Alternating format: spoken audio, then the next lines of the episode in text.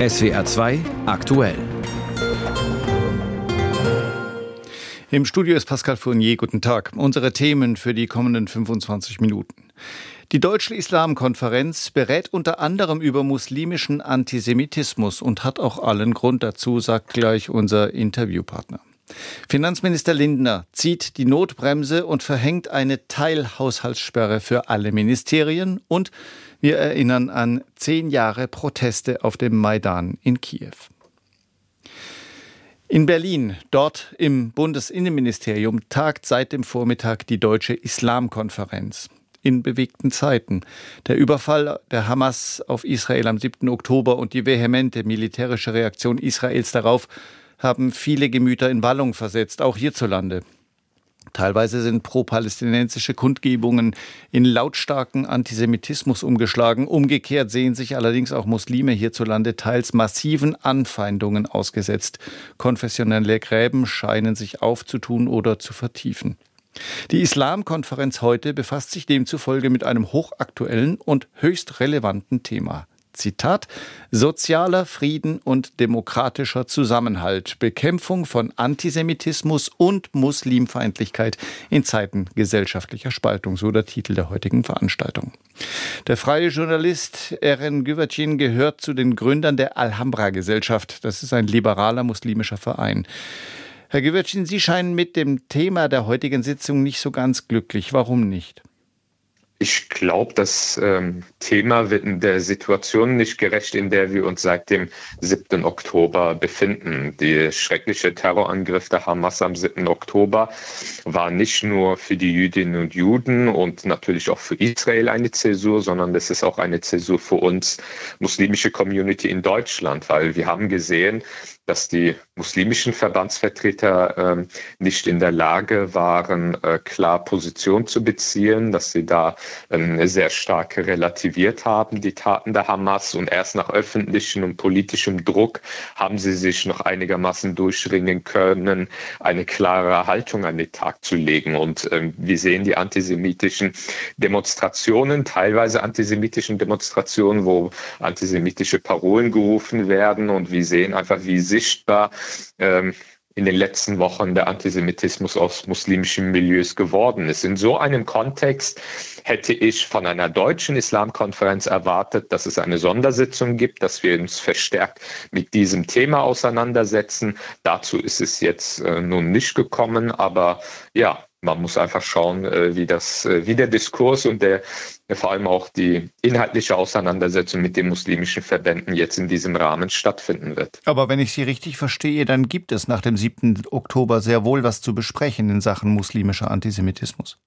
Äh, es gibt sehr viel zu besprechen. Den muslimischen Antisemitismus gab es auch vor dem 7. Oktober, aber ist nochmal ganz anders sichtbar geworden. Und vor, allem hat man gesehen, dass halt auch die muslimischen Verbandsvertreter ja nicht den nötigen Mut oder die Bereitschaft haben, sich diesem Thema auch zu widmen. Und äh, das äh, stößt äh, vielen äh, muslimischen äh, Teilnehmern der Deutschen Islamkonferenz jenseits der Verbände natürlich negativ auf. Und ähm, darüber hätte man mit den Verbänden gemeinsam gemeinsam sprechen und streiten müssen.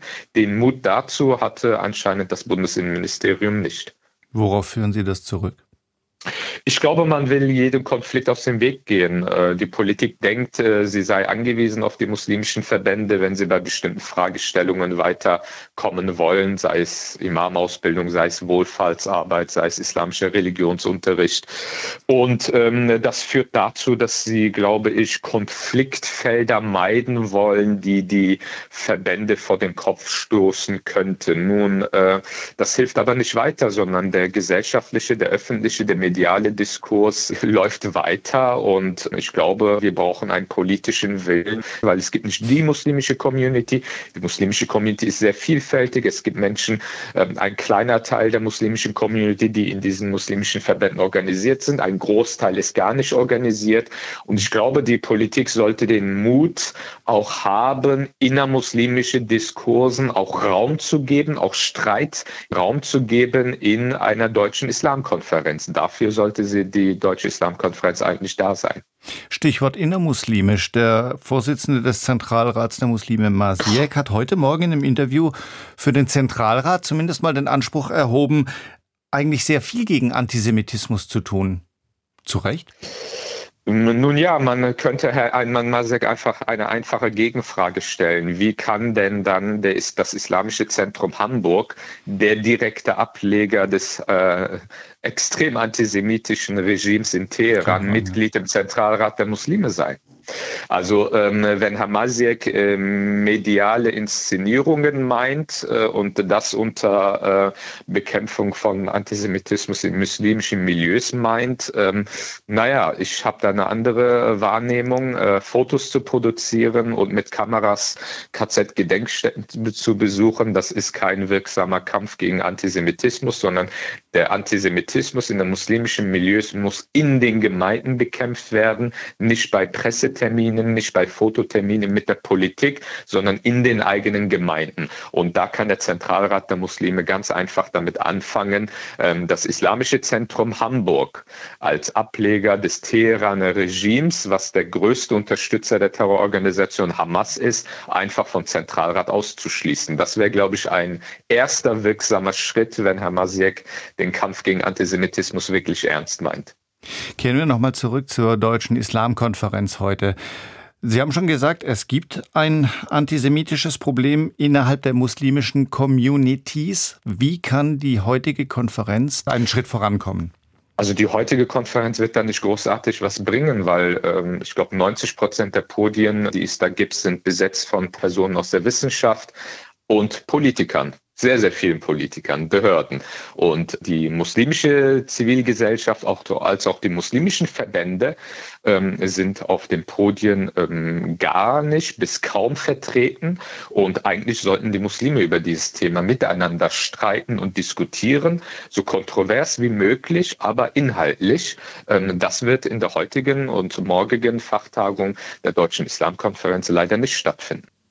Der freie Journalist Eren Güvercin, er ist Mitbegründer der Alhambra Gesellschaft. Das Gespräch haben wir vor der Gesellschaft, vor der Sendung aufgezeichnet. Eine Woche ist es jetzt her, dass das Bundesverfassungsgericht die Umwidmung von 60 Milliarden Euro Corona-Hilfen für den Klima- und Transformationsfonds gestoppt hat. Davon, dass sich seither die Wogen etwas geglättet hätten, kann keine Rede sein. Ganz im Gegenteil. Es sieht so aus, als reichten die Auswirkungen des Karlsruher Urteils wesentlich weiter als zunächst gedacht. Auch andere ähnliche Mittel und Töpfe könnten davon betroffen sein. Und so hat Bundesfinanzminister Lindner am Abend quasi vorsichtshalber alle Ministerien mit einer Art Teilhaushaltssperre belegt. Uli Haug. Die Haushaltssperre besagt nicht, dass der Staat aktuell keine Ausgaben mehr tätigen darf, sagt der SPD-Generalsekretär Kühnert im ARD Morgenmagazin. Sie ist in der Bundeshaushaltsordnung vorgesehen und sie wurde in der Regierung abgesprochen, da im Bundeshaushalt nach dem Verfassungsgerichtsurteil eine Finanzierungslücke von 60 Milliarden Euro klafft. Um diese zu schließen, plädiert SPD-Politiker Kühnert für ein Aussetzen der Schuldenbremse.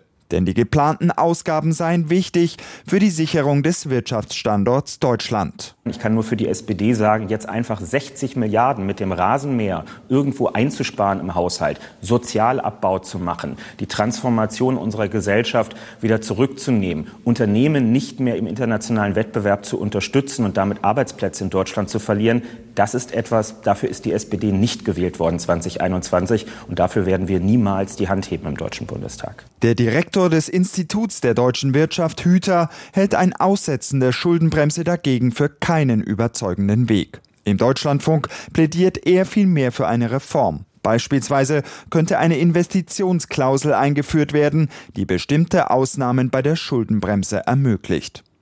Für den haushaltspolitischen Sprecher der Union Hase ist die verhängte Haushaltssperre richtig, zumal es auch beim aktuellen Haushalt durchaus Bedenken gibt. Wir können nicht auf einem möglicherweise auch sehr schwierigen Haushalt 23, auch das könnte in Richtung einer Verfassungswidrigkeit gehen, äh, der, die noch irgendwie geheilt werden muss, dann einen neuen, möglicherweise dann auch wieder verfassungswidrigen Haushalt 24 aufbauen. Das ist äh, keine Variante, sondern wir müssen jetzt ganz in Ruhe gucken, äh, was wir machen können. Denn auch der 200 Milliarden Euro schwere Wirtschaftsstabilisierungsfonds könnte verfassungswidrig sein. Noch sind, wie gesagt, die Folgen des Karlsruher Urteils nur teilweise erkennbar. Vielleicht schafft eine heutige Anhörung von Experten im Haushaltsausschuss ja mehr Klarheit. Sicher ist, 60 Milliarden stehen nicht mehr zur Verfügung. Was folgt daraus? Wie kann es weitergehen für das Mammutprojekt klimaneutrale Transformation? Denn einfach streichen und rückabwickeln ist ja auch keine Option. Innerhalb der Ampelkoalition kursieren aktuell mehrere Vorschläge. Hauptstadtkorrespondent Martin Polanski hat sie sich angeschaut und für uns sortiert. Eine knappe Woche nach der Karlsruher Entscheidung ist klar, die Ampelregierung hatte keinen abgestimmten Plan B in der Schublade für den Fall, dass die Verfassungsrichter die Schuldenumwidmung einkassieren würden. Erst langsam werden die Dimensionen der Entscheidung deutlich. Fest steht, der Klimafonds KTF hat jetzt 60 Milliarden Euro weniger zur Verfügung, ein großes Finanzloch. Was kann die Bundesregierung jetzt tun? Weniger Geld ausgeben. Für diese Option ist vor allem die FDP. Das Urteil sei eine Chance, nach vielen Jahren des Schuldenmachens nur noch das auszugeben, was man tatsächlich hat. Der Klimafonds verfügt über eigene Einnahmen aus dem Emissionshandel und der CO2-Bepreisung, die weiter fließen werden. Allerdings hätte der Fonds bis 2027 knapp 30 Prozent weniger Mittel zur Verfügung, wenn die 60 Milliarden Euro komplett im KTF weggestrichen werden sollten. Einnahmen erhöhen. Bei SPD und Grünen gäbe es dafür wohl sehr viel Zustimmung. Aus beiden Parteien kommen immer wieder Forderungen, insbesondere Vermögende und sehr gut Verdienende stärker zu belasten. Allerdings lehnt die FDP Steuererhöhungen ab. Eine andere Variante wäre, über einen höheren CO2-Preis die Einnahmen des Klimafonds zu steigern. Das würde allerdings Tanken und Heizen teurer machen. Die Schuldenbremse abschwächen oder abschaffen.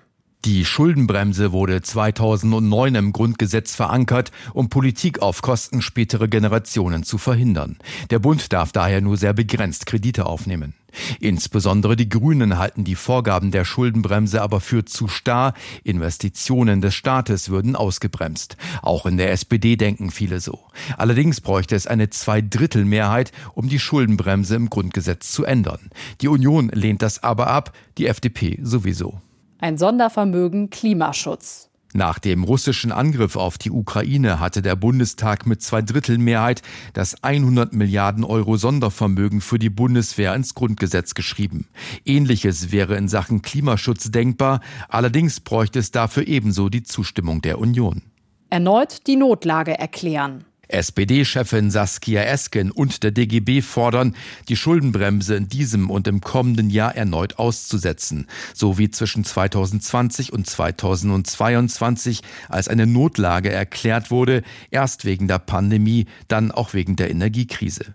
Laut Grundgesetz ist das Aussetzen der Schuldenbremse möglich bei Naturkatastrophen und außergewöhnlichen Notsituationen, die sich der Kontrolle des Staates entziehen. Ob das gegenwärtig der Fall ist, bezweifeln manche. Eine erneute Klage in Karlsruhe wäre denkbar. Der Vorteil dieser Option, die Koalitionsparteien könnten mit der Regierungsmehrheit die Notlage erklären, bräuchten dafür also nicht die Union. Informationen von Hauptstadtkorrespondent Martin Polanski.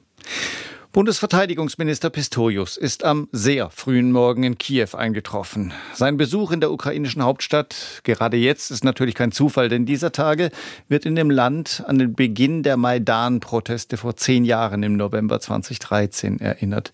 Über Monate hinweg hatten Zehntausende bei Minusgraden auf dem Kiewer Unabhängigkeitsplatz ausgeharrt und einen politischen Wandel gefordert, vor allem eine Hinwendung Richtung Europa was Russland bekanntermaßen schon damals mit Gewalt zu unterbinden versuchte und letztlich noch immer versucht.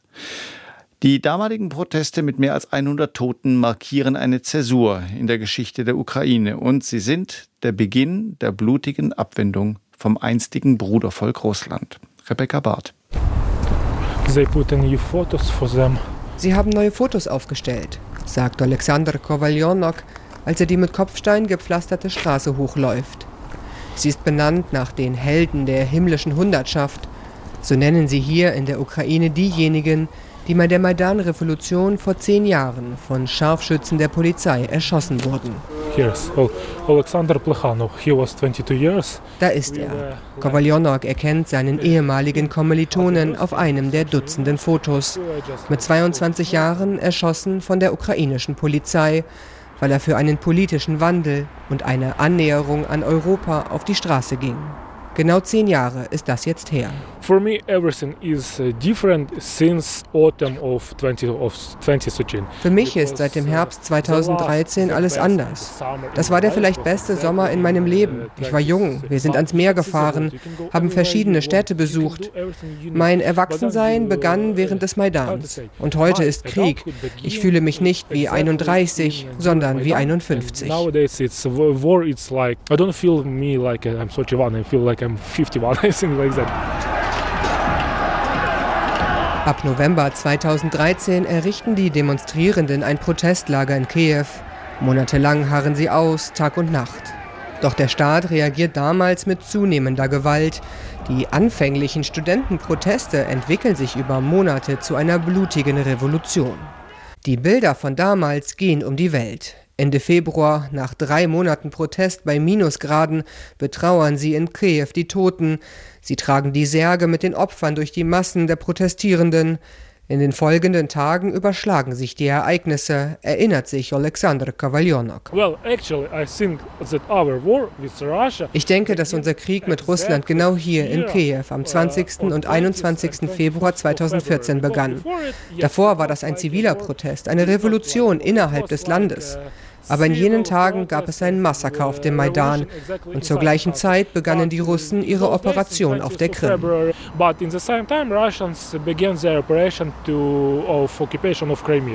Der Maidan teilt die jüngere Geschichte der Ukraine in ein davor und danach. Nie wieder wollen sie ihre Mündigkeit als Zivilgesellschaft verlieren. Jede ukrainische Regierung müsse auch in Zukunft den Druck der Straße fürchten. Darin sind sich viele einig. Rebecca Barth berichtete. Mal ehrlich, Bilder von Müllhalden in afrikanischen oder asiatischen Ländern sind nicht leicht auszuhalten. Da starksten Menschen und Tiere durch trostlose endzeitliche Landschaften aus Abfall. Und diese unvorstellbaren Mengen beispielsweise an Elektroschrott, die sich da auftürmen, das ist meistens unser Elektroschrott. Denn hier in Europa ist es häufig sehr viel einfacher und preiswerter, defekte Geräte oder auch Kleidung, Möbel wegzuwerfen und Neues zu kaufen. Reparieren ist in diesem System oft genug gar nicht vorgesehen. Das soll jetzt aber anders werden. Das Europaparlament stimmt ab über ein Gesetz, wonach Verbraucher ein Recht auf Reparatur bekommen sollen. Martin Thiel aus der SWR Umweltredaktion. Ein Recht auf Reparatur. Welche ökologischen Vorteile hätte das? Klar, es gibt weniger Müll. Aber darüber hinaus, was wären positive Effekte? Also konkrete Berechnungen sind natürlich kompliziert, aber es gibt Schätzungen. Jedes Jahr entstehen ja geschätzt 35 Millionen Tonnen Abfall. 30 Millionen Tonnen Ressourcen werden verschwendet. Und jetzt kommt eine Riesenzahl. 261 Millionen Tonnen Treibhausgasemissionen in der EU könnten verhindert werden. Das sind also Riesenzahlen. Da lohnt sich was anzupacken. Allein in Deutschland werden laut Umweltbundesamt eine Million Tonnen Elektroschrott entsorgt. Oder sie landen wie Handys in der Schublade. Rohstoffe wie seltene Erden in Handys könnten aber recycelt werden, wiedergewonnen werden. Stichwort Kreislaufwirtschaft. Und bleiben wir beim Beispiel Smartphone. Das Fraunhofer Institut für Zuverlässigkeit und Mikrointegration kommt in einer Studie zu dem Ergebnis, dass die Nutzungsdauer von Smartphones im Durchschnitt von drei auf vier Jahre erhöht werden könnte, wenn die Handys haltbarer gebaut und besser reparierbar wären. Stichwort Austausch von Akkus. Übertragen auf andere Geräte könnten die Elektroschrottmengen und der CO2-Fußabdruck allein in diesem Bereich um ein Viertel gesenkt werden. Also das Recht auf Reparatur wäre ein weiteres Mosaik auf dem Weg zum Ziel der EU, bis 2050 als erster Kontinent klimaneutral zu werden. Welche Vorteile hätten denn Verbraucher davon? Reparieren macht Arbeit, das kostet auch Geld. Lässt sich ein Nutzen für den einzelnen Verbraucher irgendwie beziffern? Ja, entsorgen, austauschen, neu kaufen ist leichter als reparieren, das weiß jeder. Ich denke da selbst an meinen Toaster, wo die Taste klemmt. Aber ersetzen ist auch teuer und Reparatur statt Neukauf, das füllt auch wieder die Taschen. EU-weit könnten rund 12 Milliarden Euro eingespart werden. Und nicht nur das, durch ein Recht auf Reparatur würden neue Geschäftszweige gefördert, Dienstleister, Ersatzteile, Reparaturservice wie Repair-Cafés. Da würde investiert und schätzungsweise 5 Milliarden Euro an Wachstum und Investitionen in der EU neu generiert werden. Stellt sich natürlich die Frage, wann lohnt sich eine Reparatur für den Verbraucher wirklich und wann ist sie auch wirklich ökologisch sinnvoll? Eine Umweltsoziologin der TU Berlin hat dazu folgende Faustregel. Ein Wasserkocher oder Toaster sollte immer repariert werden. Bei Waschmaschine oder Kühlschrank sollte man genauer hinschauen. Sie haben jetzt einen Punkt schon angesprochen. Viele Produkte landen ja heute noch auf dem Müll, weil sie letztendlich eigentlich auf Einwegnutzung hin konzipiert sind. Da ist Reparieren gar nicht vorgesehen. So gesehen hätte ein solches Gesetz, wie das EU-Parlament das jetzt möglicherweise beschließt, weitreichende Folgen auch für Produktdesign, für die gesamte Produktionskette, Preispolitik und so weiter. Das ist ein großes Rad. Wie schnell lässt sich sowas denn umsetzen? Also das dauert sicherlich seine Zeit, aber es gibt ja schon Regelungen. Zum Beispiel seit 2021 sind Hersteller verpflichtet, Ersatzteile für bestimmte Geräte über einen Zeitraum von bis zu zehn Jahren anzubieten. Die Vorgabe bezieht sich zum Beispiel auf Kühlschränke, Spülmaschinen, Waschmaschinen und Fernseher.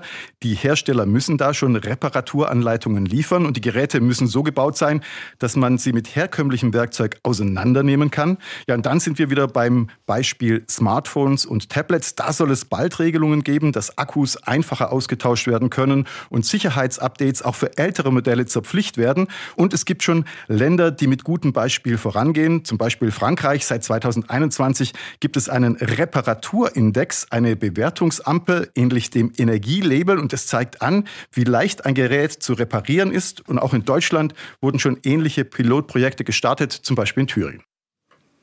Das EU-Parlament berät ein Recht auf Reparatur. Informationen waren das von Martin Thiel aus der SWR Umweltredaktion. Der europäische Automarkt ist im Oktober kräftig gewachsen hat der Verband der europäischen Hersteller heute in Brüssel mitgeteilt. Ein Plus von rund 15 Prozent bei den Neuzulassungen im Vergleich zum Vorjahresmonat. SWR-Wirtschaftsredakteur Uwe Bettendorf, wenn wir mal auf das gesamte Jahr bisher schauen, wie sieht das denn aus? Ähnlich erfolgreich? Ja, im Schnitt sind die Neuzulassungen sogar noch etwas stärker gestiegen als jetzt im Oktober in den ersten zehn Monaten um fast 17 Prozent. Das ist ein Plus von rund 9 Millionen neu zugelassenen Autos. Am stärksten seit Jahresbeginn gewachsen sind die Neuzulassungen von E-Autos. Marktanteil für das laufende Jahr, der liegt bisher bei 14 Prozent. Und jetzt gerade im Oktober haben Elektroautos bei den neu zugelassenen zum ersten Mal den Diesel überholt. Ein Antrieb, der seit dem Dieselskandal, wir erinnern uns, immer weiter zurückgeht. Zu diesen Zahlen muss man aber wissen, dass das vergangene Jahr, also 2022, das schwächste für den europäischen Automarkt seit 30 Jahren war.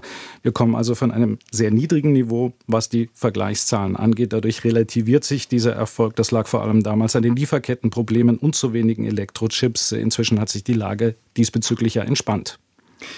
Wir erinnern uns an die Stichworte, ja. Im Vergleich zu anderen Ländern ist der Markt in Deutschland im Oktober nur wenig gewachsen. Warum das?